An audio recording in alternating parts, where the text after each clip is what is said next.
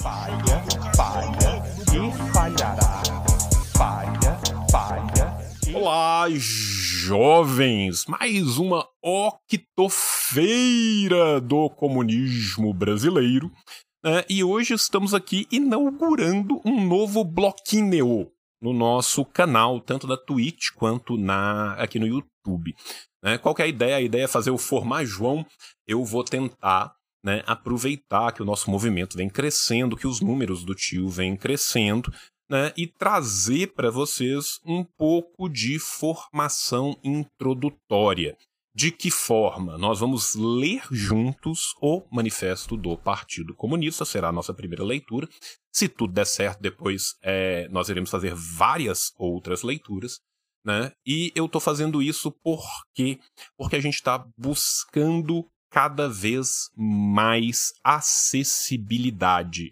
Então eu estou pensando em você que tem TDAH, em você que tem dislexia, em você que tem mais facilidade com o aprendizado social. Né? Nós vamos ler juntos os textos e, à medida que a gente for lendo os textos, nós vamos comentando os textos de forma que a gente aprenda juntos. Eu tenho muito o que aprender com vocês e também devido à minha experiência, né, o, a minha barba branca de lado, né, no estilo Papai Noel, né, já me diz que eu tenho alguma coisinha tá, para poder é, passar para vocês. Estão me chamando a atenção aqui, TEA e TDAH, tio. Obrigado. Obrigado eu, então, eu não sabia. Né? Então, TEA e TDAH. É, vamos lá. O Manifesto Comunista, né?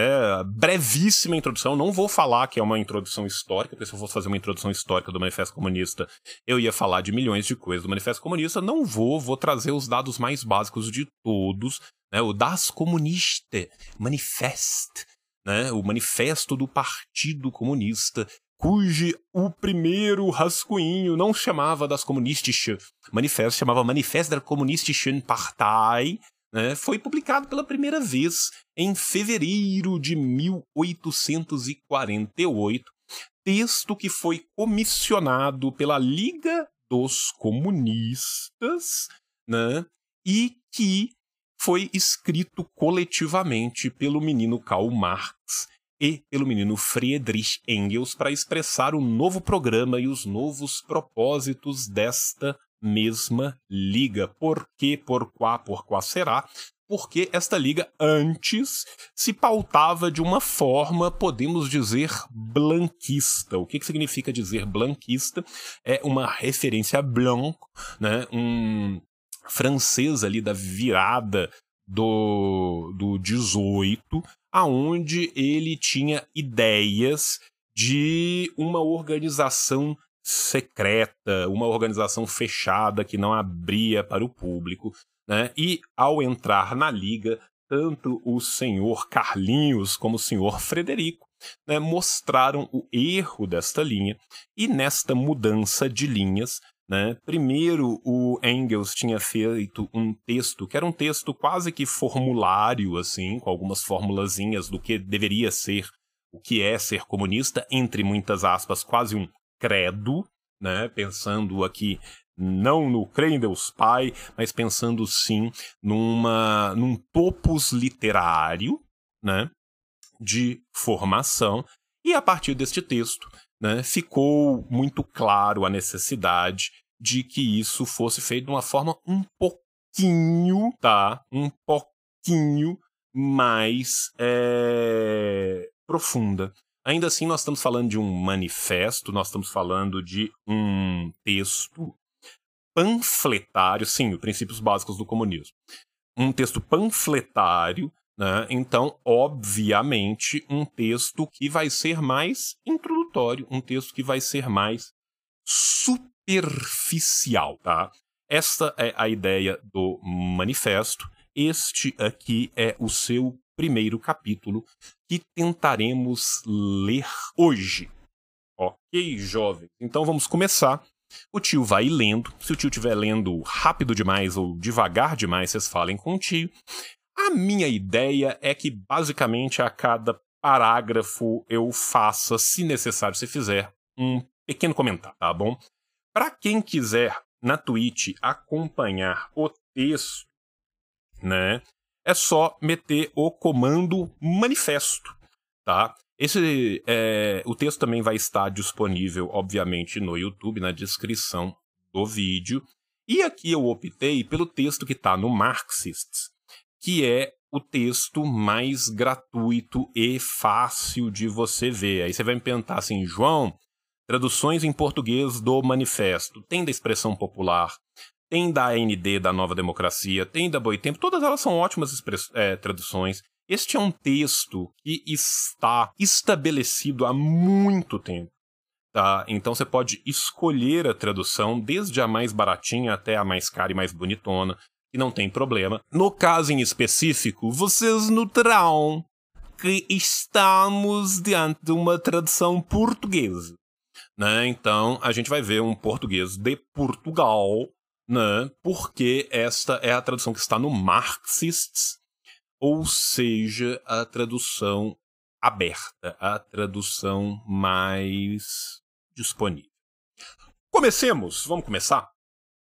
Manifesto do Partido Comunista, Karl Marx e Friedrich Engels. Anda um espectro pela Europa, o espectro do comunismo. Todos os poderes da velha Europa se aliaram para uma santa caçada a este espectro o Papa e o Tsar, Metternich e Guizot, radicais franceses e polícias alemães.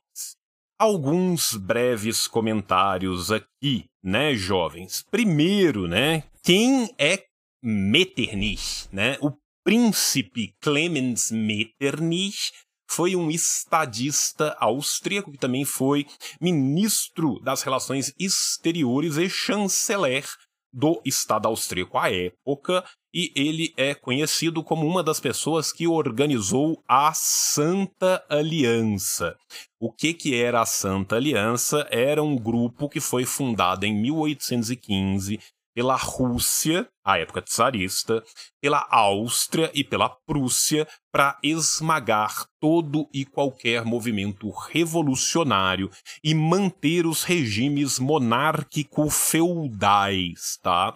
Então, quando ele fala Metternich, ele está falando todos os reacionários. E aí então você pergunta, mas e Guizot? Você fez Guizot com uma cara muito de ron, ron, ron, né? Qual que é o nome do Guizot? É o Guizot francês? Ele é tão francês que ele chama François, tá?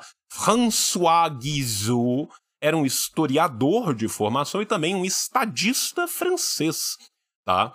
É... O Guizot é um cara cujas obras vão tentar explicar a história a partir das lutas de classe, foi primeiro-ministro entre 1840 e 1848, porém, sob um prisma burguês. Guizot era um intelectual orgânico da burguesia. Tá? O que isso significa dizer, João?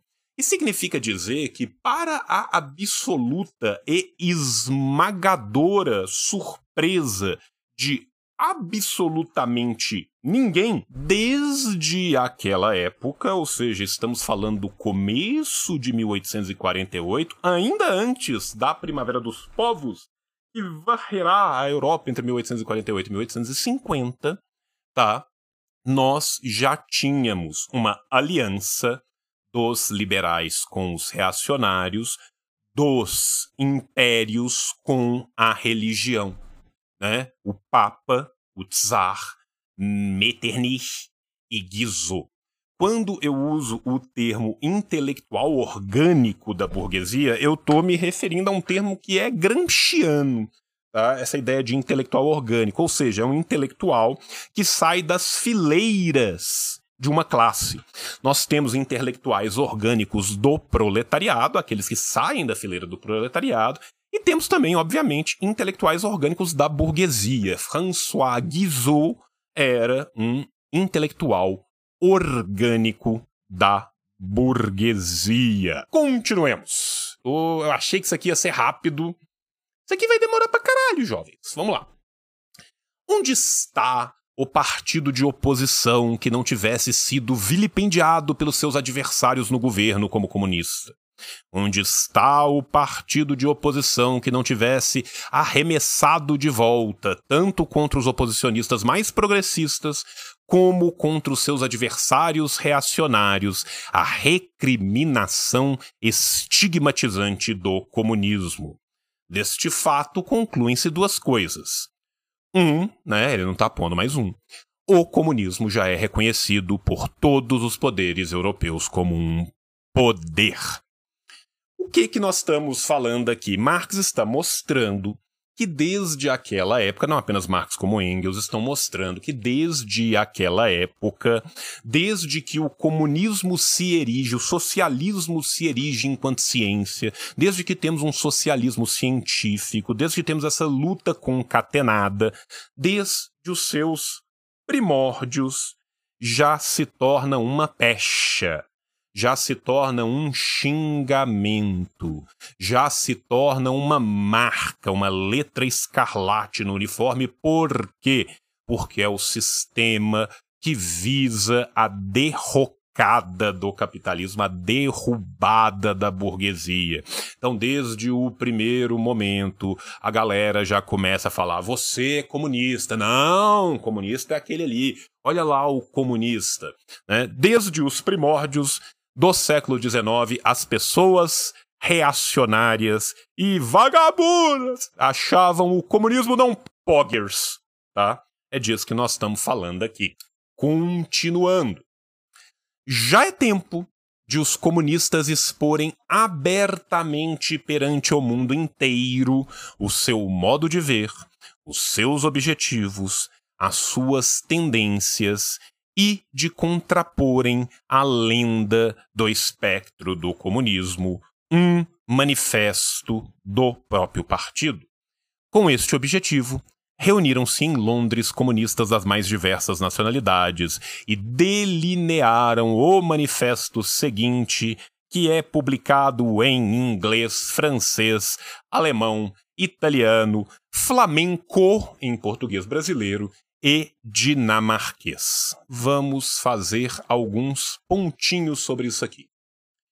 Lembra lá no começo dessa introdução de hoje, quando eu virei e falei que, ao contrário do blanquismo, ao contrário das organizações do socialismo não científico, onde se optava por se esconder essas organizações, se trabalhar com o terrorismo individual, se trabalhar com o segredo, com uma forma fechada de organização, agora se prefere trabalhar de forma aberta.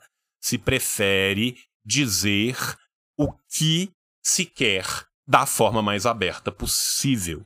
É, portanto, este momento da mudança da Liga dos Justos para a Liga dos Comunistas, que foi encabeçada né, por estas duas pessoinhas lindas, né, chamada é, Marx e chamada Engels, tá?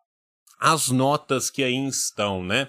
A primeira nota, a nota número um, é porque na própria edição original de 1848 o termo era lendas e não lenda, e a nota número 2 né, é porque você que tem um interesse linguístico em saber quais foram as outras publicações, em qual língua, aonde que elas chegaram, quando que elas aconteceram, você pode aí mesmo no Marxis voltar e lá na página inicial do livro existem os diversos prefácios do livro.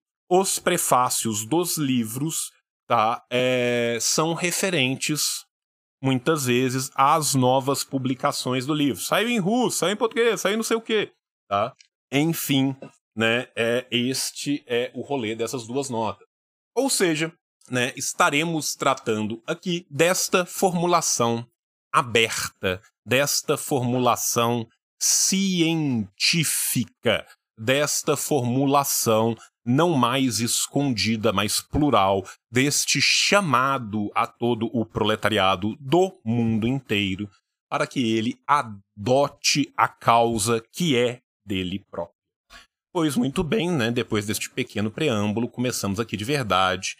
Número 1. Um, burgueses e proletários, né? É óbvio que aqui por burgueses, a gente vai entender a classe dos capitalistas modernos, que são proprietários dos meios de produção, e os que empregam o trabalho assalariado. E por proletário, a classe dos trabalhadores assalariados, os que, não tendo seus meios de produção, estão reduzidos a vender sua força de trabalho para poder viver.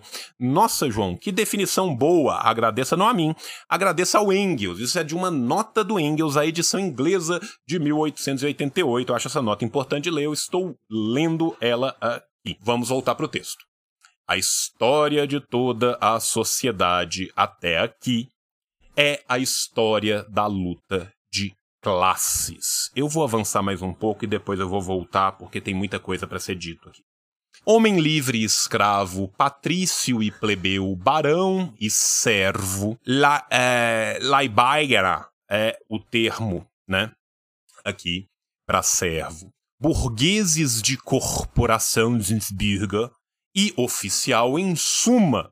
Opressores e oprimido estiveram em constante oposição uns aos outros, travaram uma luta ininterrupta, ora oculta, ora aberta, uma luta que de cada vez acabou por uma reconfiguração revolucionária de toda a sociedade ou pelo declínio comum das classes em luta.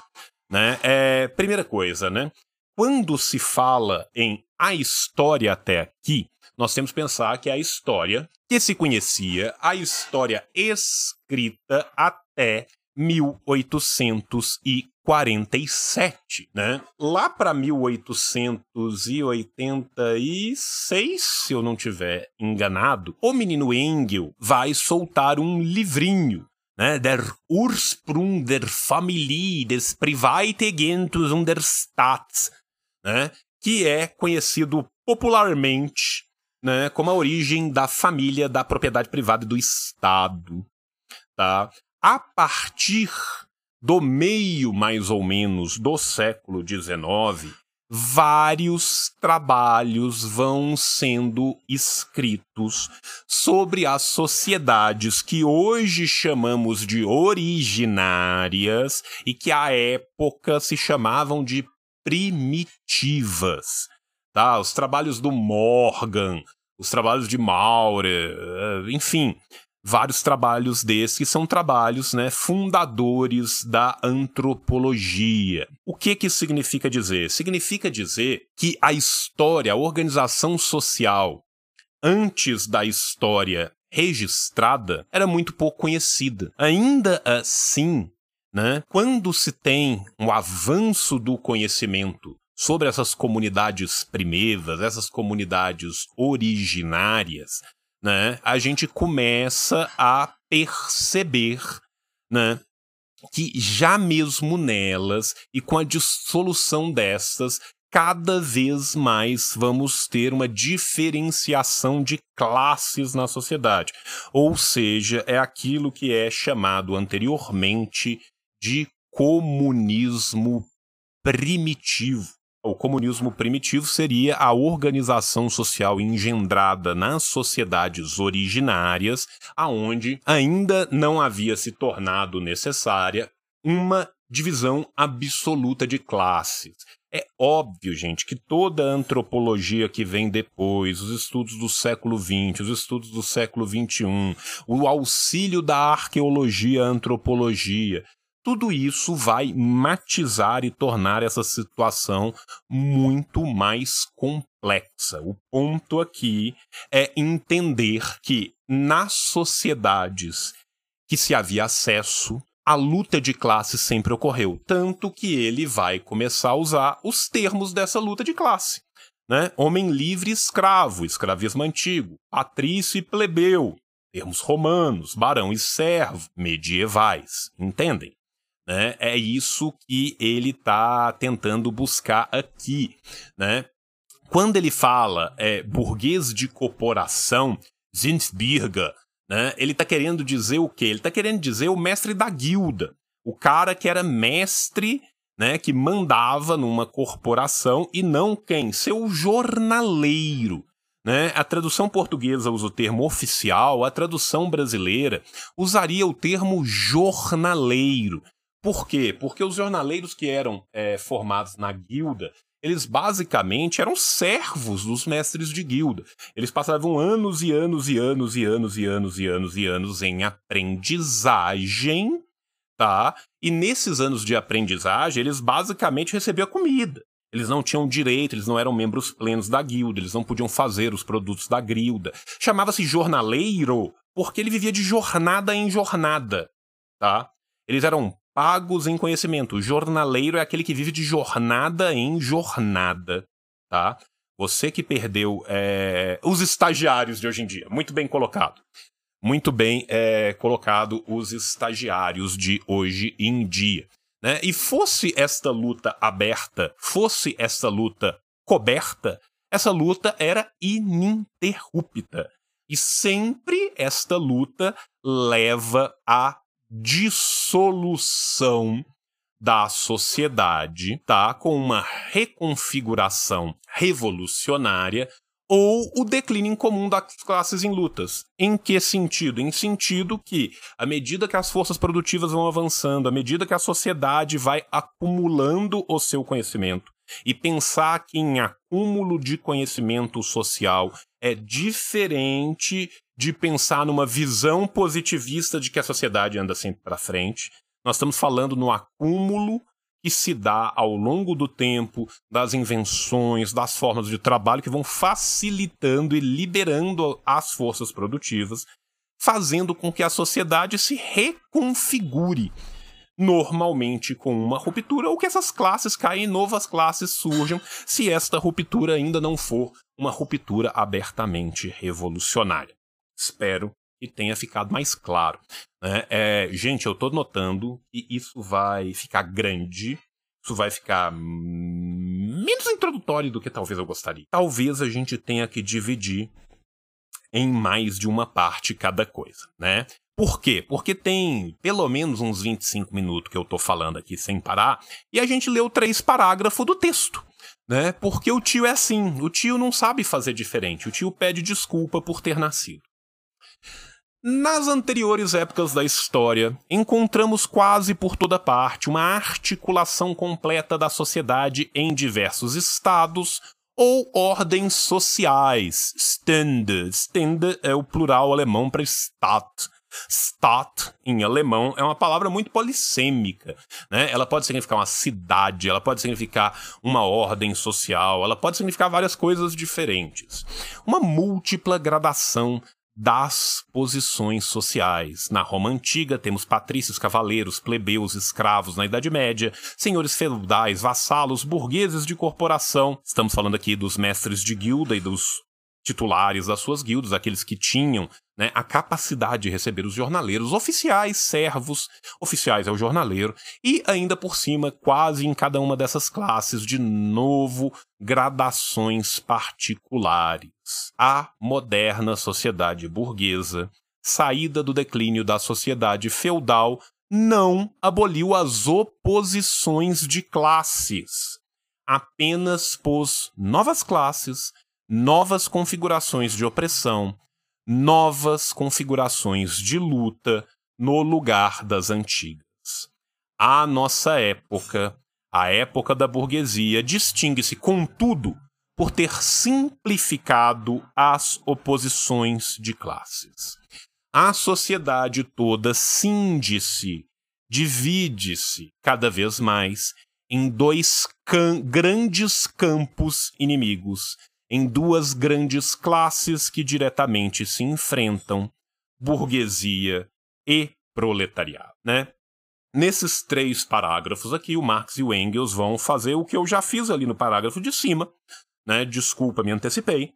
Falar um pouco dessas classes, mostrar como que isso é uma história que vem desde lá de trás, não existia ainda, obviamente, o termo brodeliano de longue durée, de longa duração, mas eles já estão trabalhando aqui com uma longa duração histórica. Eles estão mostrando que isso perpassa toda a sociedade. Porém, senão, não obstante, que a nossa época, a época da modernidade e da contemporaneidade, a época da moderna sociedade burguesa, cada vez mais torna as pessoas divididas em dois grandes campos, em duas grandes classes. Isso é simplesmente uma nova forma de opressão uma nova configuração da luta de acordo com a nossa realidade histórica. A luta continua, a divisão das classes continua, a opressão que uma classe que está dominando o status quo exerce sobre a classe que está sendo dominada continua. Porém, o simples fato, né, e isso para quem ainda não entende, para quem está começando agora, da mercadorização de tudo a partir da mercadorização do ser humano, o fato principal de tornar o ser humano uma própria mercadoria, de privá-lo da condição de ter os meios de produção material à sua mão, fazem com que tenhamos esses dois grandes campos: aqueles que detêm os meios de produção e aqueles que são obrigados a vender a sua força de trabalho, tá? Aqui ele vai entrar numa parte, né, um pouco de história e o tio vai trabalhar com vocês. Então fiquem tranquilos. Vai ter umas palavras estranhas, mas o tio vai trabalhar isso com vocês. Jovens, não apenas essa live vai ficar salva na Twitch, como também será postada no YouTube. Tudo nosso. Relaxa. Quem perdeu qualquer coisa, tudo nosso. Dos servos da Idade Média saíram os Pfellburger, das primeiras cidades. Dessa Fallbürgerschaft desenvolveram-se os primeiros elementos da burguesia, bourgeoisie.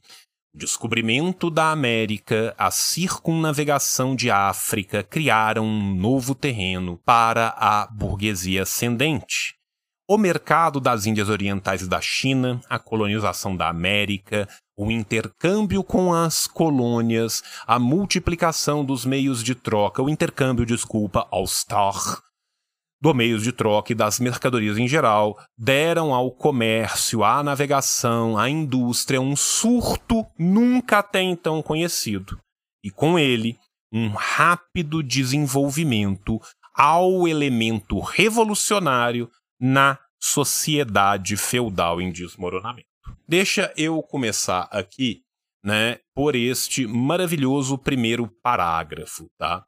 Fallbürger, Fallbürgertin, Fallbürgerschaft e outras designações não vão ter um equivalente em português porque elas tratam de uma formação que é muito clássica do feudalismo no ocidente continental europeu, principalmente entre os séculos 13, 14 até, em alguns lugares, entre o Loire e o Reno, 16 a 18. Tá? É bem específico. Fal é paliçada, tá? O que, que era a paliçada?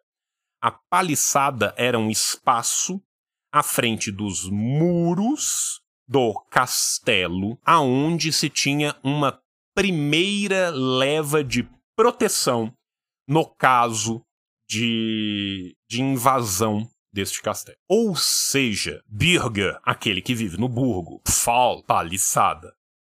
Fallbürgerschaft, burguesia de paliçada. Ou seja, estamos aqui falando daquelas pessoas que num primeiro momento quando se tem ainda na, na, na Idade Média, aquela volta de crescimento pós-século XI que vai desaguar principalmente no século XII, aonde voltam as feiras, aonde voltam as feiras nos entroncamentos, aonde volta cada vez mais o crescimento citadino e o comércio, parte daqueles artesãos, parte daquelas guildas comerciais passam a morar no murim de pedra entre o muro do castelo e a proteção do castelo, tá? É deste grupo de pessoas que nós estamos falando e seria a partir deste grupo de pessoas,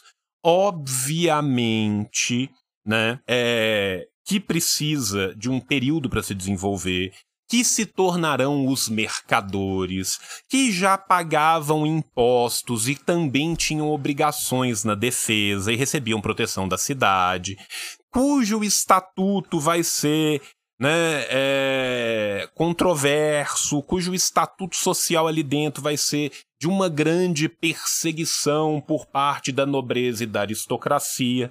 Este é o germen que leva ao nascimento da burguesia. E será esta burguesia engendrada pelas próprias condições do medievalismo, da medievalidade, que será o coveiro e serão os coveiros da idade medieval. Mas é só isso? Não, não é só isso, né? Para além deste nascimento, deste momento de nascedouro dessa burguesia, a gente tem na Idade Moderna, na transição para fora da Idade Feudal, diversos outros fatores que são fatores fundantes. Aqui nós estamos falando do quê?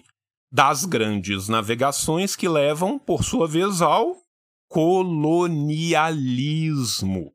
Descobrimento da América, circunnavegação da África, Índia Oriental, China colonização, exclusivo colonial, escravidão, devir negro do mundo, tá? É disso que nós estamos falando aqui. Que tudo isso vai levar a um surto comercial jamais dantes visto, nunca dantes na história da Cidade Média. Tanta gente vendeu tanta coisa de uma forma horrível. Né? Então, o que, que a gente vai ter é precisamente as condições materiais aonde esta burguesia vai se tornar cada vez mais o elemento revolucionário, o elemento político mais importante, aquilo que levará à revolução e também, ao mesmo tempo, dá-se o seu acúmulo de capitais, tá?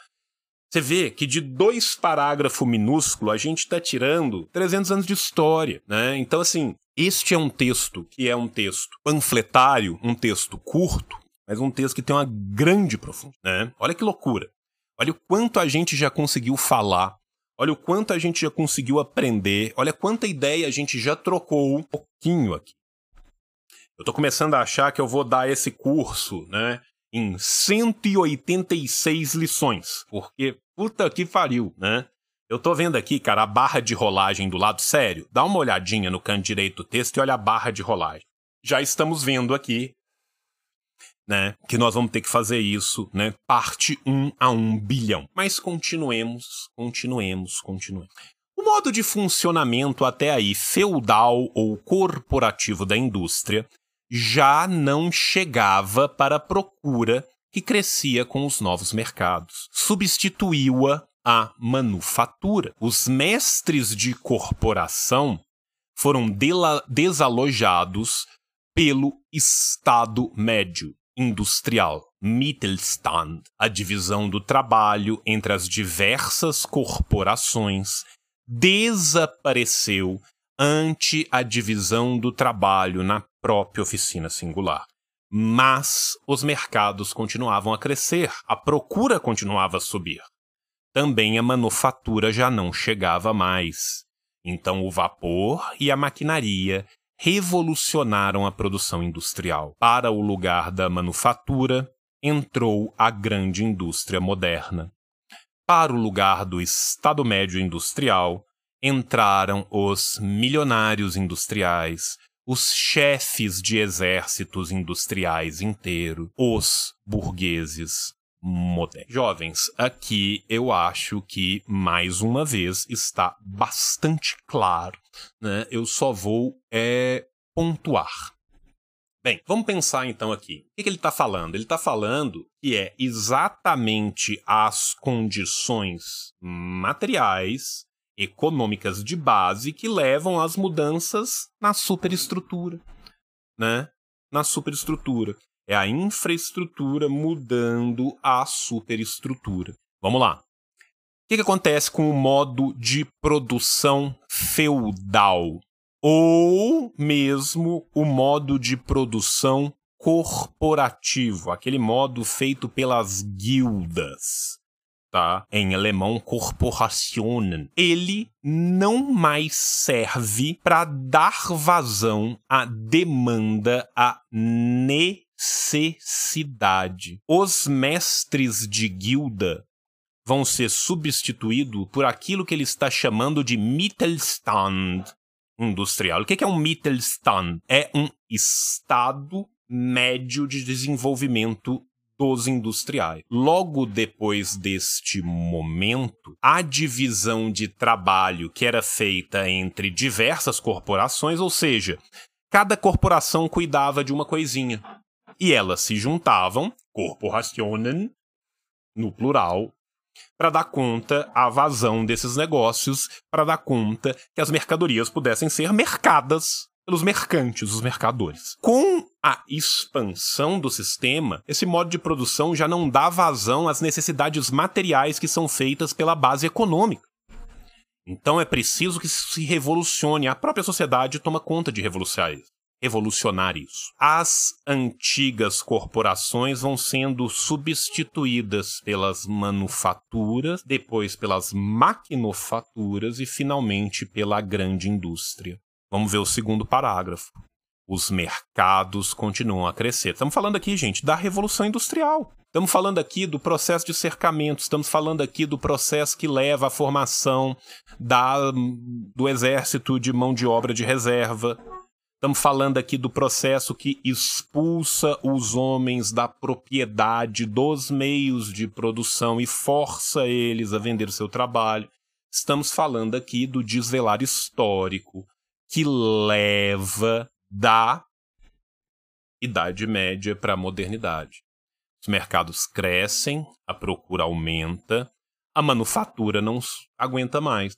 A necessidade de dar vazão leva às invenções, leva a esses momentos científicos, o vapor, a maquinaria, e então a manufatura é substituída num primeiro momento pelas maquinofaturas, que ainda eram muito menores do que vão ser as grandes indústrias, e a Revolução Industrial continua andando e se torna muito custoso e pouco prático as maquinofaturas e se tem que colocar todas as máquinas num local e por que não numa cidade? Porque agora com o vapor eu não preciso mais de ficar na beira d'água. A roda d'água não me serve mais.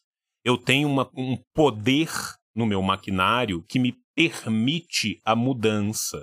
Eu tenho mudanças nas estradas, o vapor leva melhores estradas de rodagem, estradas de trem, que permitem que as coisas fiquem longe das quedas d'água. Agora, ficar mais perto do porto talvez seja mais importante. As coisas vão mudando. Respondendo a pergunta da Ararajuba, que está aqui no nosso chat, é, o Estado sempre é um bancão, uma bancada de quem domina o Estado. No momento do Estado feudal, se há a perseguição da burguesia e várias coisas sendo dadas e várias proteções sendo dadas para a aristocracia. Com as revoluções burguesas, o Estado se torna então da burguesia, se torna o Estado burguês. O que nós temos hoje, a falsa democracia burguesa, nada mais é do que a ditadura da burguesia.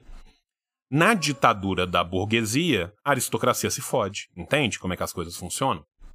Né? Então, aquilo que ele está chamando de um Estado médio industrial, ou seja, os industriais insurgentes dessas primeiras gerações, vão ser substituídos pelos grandes industriais, pelos grandes burgueses. Por quê? Porque à medida em que novas tecnologias vão surgindo e a competição vai rolando entre eles, um vai fagocitando o outro um vai comendo o outro. Existe uma tendência monopolista e oligopolista no desenvolvimento da Revolução Industrial. E então estamos chegando né, naquilo que é coevo a Marx e Engels, aquilo que vai ser escrito em 1848. Vejamos. A grande indústria estabeleceu o mercado mundial que o descobrimento da América preparara. O mercado mundial deu ao comércio, à navegação, às comunicações por terra um desenvolvimento imensurável. Este, por sua vez, reagiu sobre a extensão da indústria e, na mesma medida em que a indústria, o comércio, a navegação, os caminhos de ferro se estenderam, mais uma vez me antecipei, desculpa, desenvolveu-se a burguesia. Multiplicou os seus capitais, empurrou todas as classes transmitidas da Idade Média para o segundo plano. Ou seja, vão para o segundo plano as guildas, os mestres de guildas, os burgueses de paliçada, os burgueses de corporação, mas também vão os servos. Também vai a aristocracia. É uma revolução social. Vemos, pois, como a burguesia moderna é ela própria o produto de um longo curso de desenvolvimento. Marx põe, neste momento, Fernand Brodel para mamar.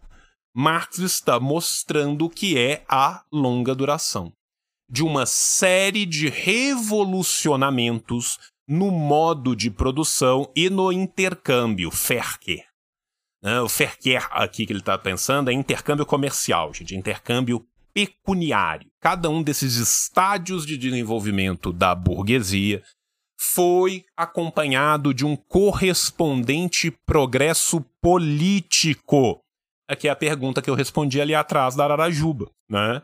é exatamente esta mudança de sistema que se terá um novo status quo e com o novo status quo uma nossa, uma nova classe no poder. Qual classe? A burguesia. Estado, ou ordem social, Stan no alemão, oprimido sobre a dominação dos senhores feudais, associação armada e auto-administrada na comuna, aqui cidade-república independente, além, ou seja, em outro lugar, terceiro estado na monarquia sujeita a impostos. Aqui ele está falando de um na Itália e de outro na na França, eu chegarei aí na, expo na exposição. Depois, ao tempo da manufatura, contrapeso contra nobreza na monarquia dos estados, ou ordens sociais, ständisch, né, o plural, ou na absoluta, né, monarquia de estados ou na monarquia absoluta. Base principal das grandes monarquias em geral, ela conquistou, por fim, ela burguesia, desde o estabelecimento da grande indústria do mercado mundial, a dominação política exclusiva no moderno Estado representativo. Aqui nós estamos falando das revoluções burguesas. Revoluções essas que vão começar ainda no século XVII, vão perpassar o século XVIII e XIX. O moderno poder de Estado é apenas uma comissão que administra os negócios comunitários de toda a burguesia. Olha que definição foda. Eu falei, o Estado não nada mais é do que um bancão, do que uma bancada dos negócios do seu status quo. Marx vai lá e define muito melhor do que eu e fala: o moderno poder do Estado é apenas uma comissão que administra os negócios comunitários de toda a classe burguesa. Vamos ver de novo esse parágrafo. Esse é um parágrafo longo, esse é um parágrafo extenso, esse é um parágrafo cheio de notas. Acho que vale a pena a gente pormenorizar aqui um pouquinho, tá? Quando ele está falando aqui, né? É, vamos lá. Cada um desses estados da burguesia foi acompanhado de um correspondente processo político. Ou seja, isso não acontece da noite para o dia. Ou seja, isso acontece em longa duração. Ou seja, existe um momento de maturação deste processo, que começa ainda num modo de produção anterior, que é o modo de produção feudal, que leva este processo a exaurir as possibilidades deste modo de produção, necessitando de uma substituição deste modo de produção conforme a gente já tinha visto lá atrás. Aí ele vai falando de cada um dos lugares, de cada característica aqui, falando da Europa, tá? Associação armada e auto-administrada na comuna. Comuna vai ser o nome francês para cidades que tinham nascido antes de ter senhores e amos, e, amos feudais, tá? É, ele tá falando aqui do direito que é concedido de autodeterminação, de autoadministração e com direitos políticos ao terceiro Estado, tá? De um modo mais geral, o desenvolvimento da burguesia é muito mais pautado nesse texto pelo desenvolvimento da burguesia na Inglaterra, mas também se cita outros desenvolvimentos, nesse caso, o desenvolvimento francês. Né? Ou seja, aqui a comuna, ali a cidade-estado desenvolvida, né? Aqui é a, como é que ele usa o termo? É, eu me perdi aqui. aqui além de terceiro estado, monarquia sujeita exposto. Aqui comuna ali cidade-república. Cidade-república ou cidade-estado é como muitas vezes, né? É, vão ser chamadas estas cidades na Alemanha e na Itália, tá? Aquilo que é chamado de comuna na França, na Alemanha e na Itália, vai ser chamado de cidade-estado ou de cidade-república além de terceiro estado na monarquia sujeita a impostos. Do que, que nós estamos falando aqui, né? Nós estamos falando da monarquia francesa. Os três estados é típico da formação da monarquia francesa e só vão ser, entre aspas, rompidos com a Revolução Francesa. Ou nas monarquias absolutas, né? nesse sentido de monarquia absoluta, ele vai estar tá falando de diversos estados que existiam ali entre a região da Prússia e do Sacro Império Romano-Germano, que depois vai virar o Império Austro-Húngaro, que vai se dividir em milhões de vezes, ou seja, na região central e leste da Europa, tá? Só para pontuar algumas dessas coisas aqui. É, jovens, eu tô pensando aqui, talvez eu pare por aqui essa primeira parte, porque a gente já tá mais ou menos com uma hora de vídeo, tá? Então eu acho que vale a pena a gente dar uma parada aqui agora, para que as pessoas possam ver o vídeo, elocubrar suas perguntas, né? Me mandar ou no chat aqui da Twitch as suas perguntas, ou depois as pessoas que tiverem visto o vídeo no YouTube mandarem as suas perguntas no YouTube.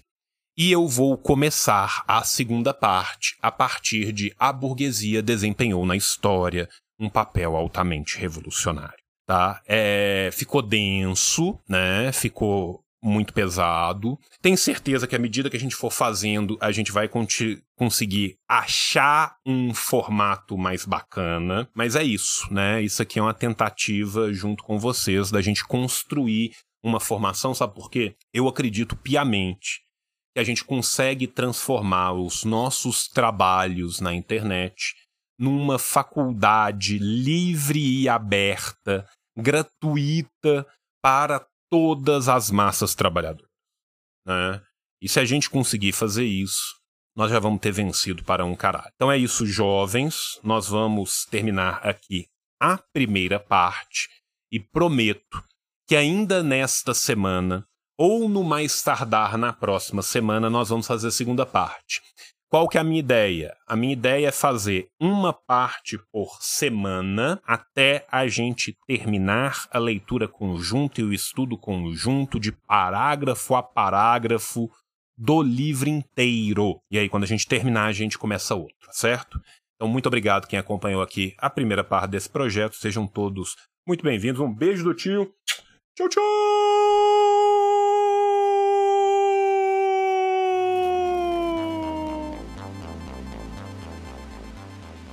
Para, para, para, para, terminou, mas não terminou. Não terminou, sabe por quê? Porque tem paraíso dos cupom. Tem cupom para um caralho. Tá cheio de cupom. Vamos lá.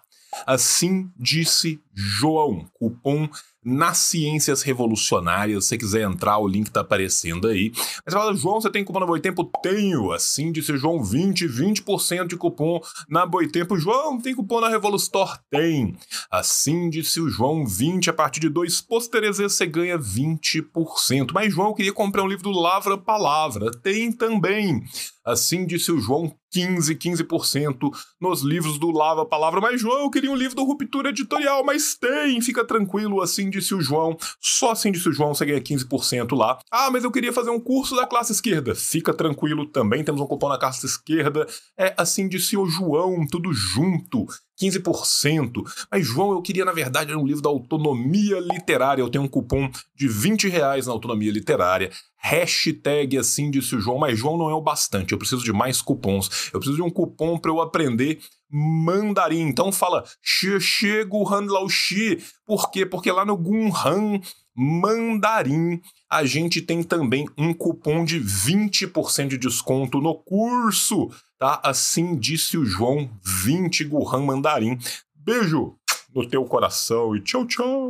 O capitalismo falhou, falha e falhará em cada uma das sociedades aonde